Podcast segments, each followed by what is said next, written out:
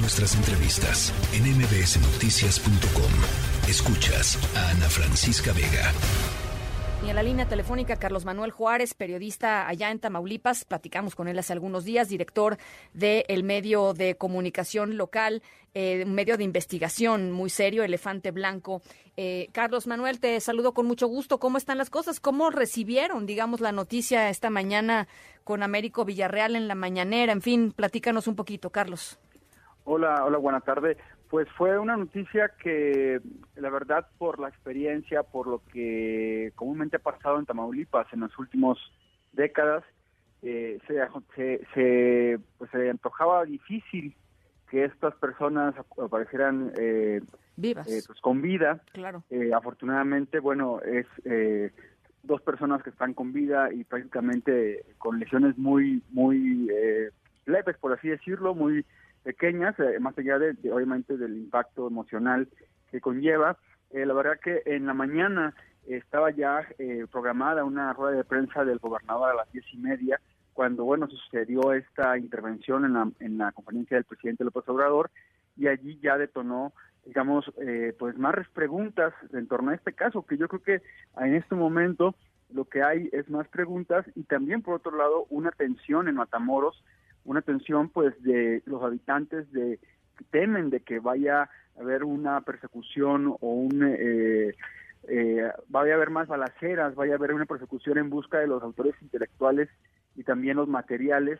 Lo que se habla ya es que, eh, pues bueno, las autoridades mexicanas van a tratar de dar con el jefe de este grupo delincuencial que es el cártel del Golfo en la facción de Matamoros, aunque fueron muy cautos eh, eh, en la rueda de prensa que se dio en la Ciudad de México en eh, señalar que este grupo delincuencial, que sabemos eh, que es el que preponderante durante años, durante décadas ha estado en Matamoros controlando el territorio, eh, el gobierno, el gabinete de seguridad fue muy cauto en mencionar que ellos son los responsables de este de este secuestro, homicidio, y bueno, pues también eh, eh, recordar que está detenido este este joven de 29 años de nombre José Guadalupe, pero eh, lo que mencionaba el fiscal Itin Barrios Mojica, fiscal de Tamaulipas, es que se está pegando a sus eh, garantías y no va a declarar por ahora, no va a decir nada, eh, veremos si, si más adelante, en los días siguientes, hablará este personaje detenido.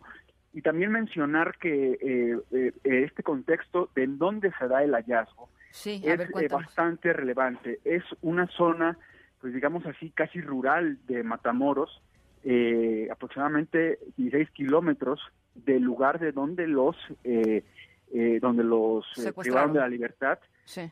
Y es una zona totalmente, digamos, cercana hacia la playa Bagdad, que es una playa que, que está cerca de Matamoros y en donde no es la primera vez, no es la primera vez que se da que encuentran casas de seguridad inclusive en, en nosotros en Elefante Blanco, eh, eh, el, año pasado informamos sobre este lugar de centro de exterminio de personas que tenía más de eh, 15 años operando.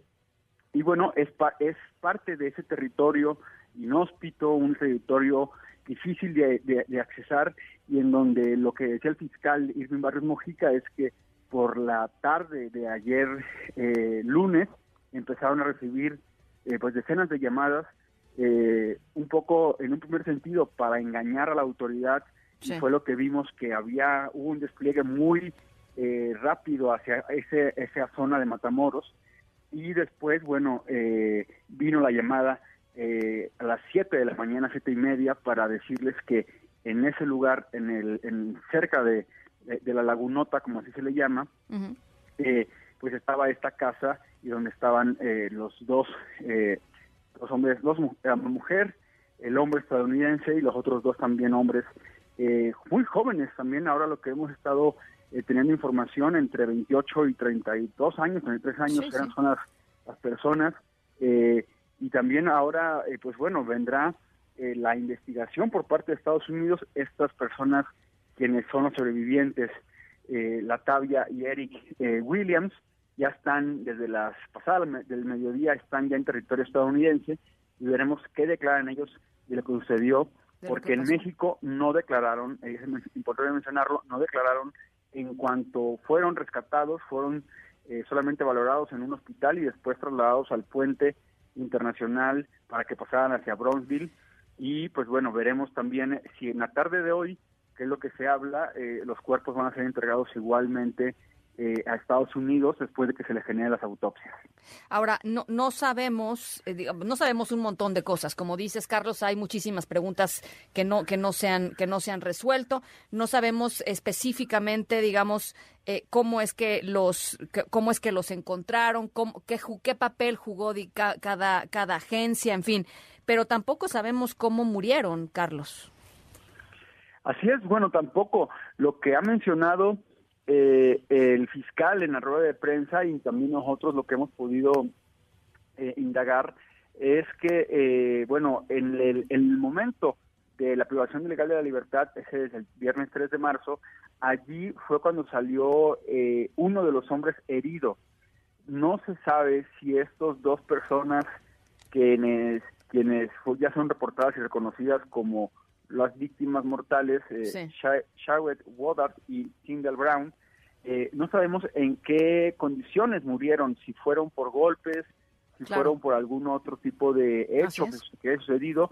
Lo que también mencionaba eh, el fiscal eh, tamaulipeco es que también presumen que los estuvieron eh, trasladando entre varias casas de seguridad desde el viernes hasta el hasta el lunes, ayer, hasta ayer eh, pues un poco también para tratar de despistar a las autoridades, pero dado que, bueno, ya había eh, eh, dos personas muertas, pues fue complicado como el, traslado de las víctimas.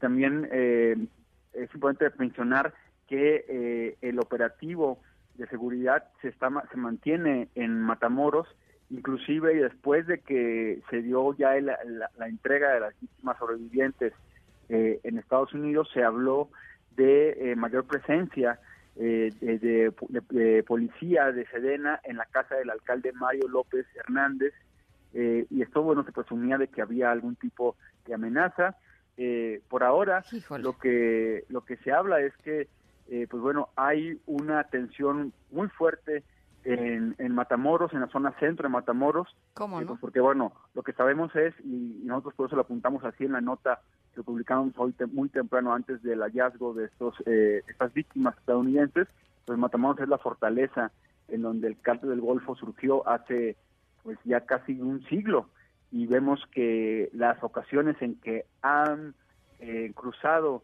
eh, pues eh, han cruzado personas estadounidenses y han, y han sido víctimas de este grupo delincuencial, pues es cuando más se ha visto la mano del gobierno mexicano en ese territorio de Tamaulipas.